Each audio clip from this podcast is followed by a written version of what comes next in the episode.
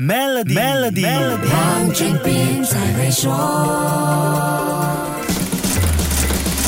你好，我是黄俊斌。全球央行为了抑制通货膨胀压力而加息，国家银行也从去年开始稳步调升我国的隔夜政策利率 OPR。目前，国内的 OPR 已经从百分之一点七五回升到疫情前的百分之三。OPR 调高，国内的借贷利率也因此上升。很多人都想着怎么样增加定期收入来抵消额外的财务负担。一般人会先想到的就是兼职啦、做生意或者投资房产。那除了这些途径，还有什么方式？可以帮助我们增加定期收入呢？来听听 Maybank 贵宾私人财务管理总管 Unis Chan 的建议。我们也可以考虑投资在债券，它会在固定的时期支付固定的利息，那并且在债券到期时还可以偿还本金，增加你的防御能力。那另外，我们也是可以考虑到投资有关的 infrastructure 投资工具，或者是保本结构性的 principal protected structured product，这些工具能够为我们的投资组合。